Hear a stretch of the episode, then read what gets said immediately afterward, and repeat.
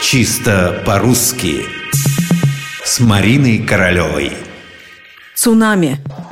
Извержение вулканов, землетрясения, ураганы, цунами.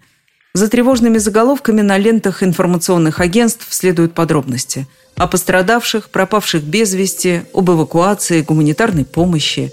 Ну, а мы, журналисты, выступаем в роли гонцов, приносящих плохие вести. Такая работа.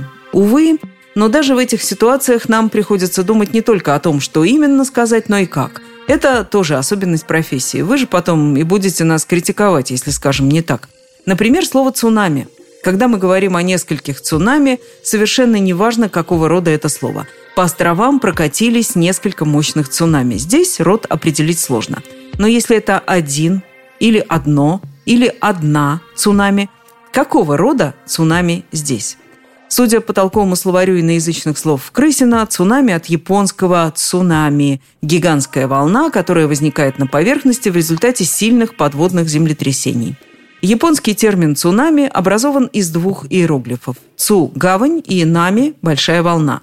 Получается «большая волна в гавани». Если это волна, то значит цунами – это она?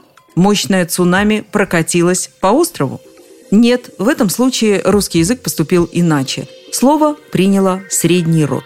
Словари сообщают нам «цунами» – несклоняемое среднего рода. Может потому, что так ведет себя большинство несклоняемых слов иностранного происхождения на «о», «е», «и». А возможно потому, что цунами – это не только волна, но и явление, то есть оно.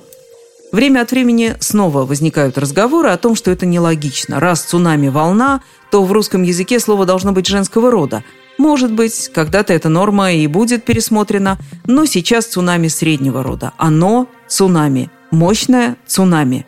Редкое явление – цунами.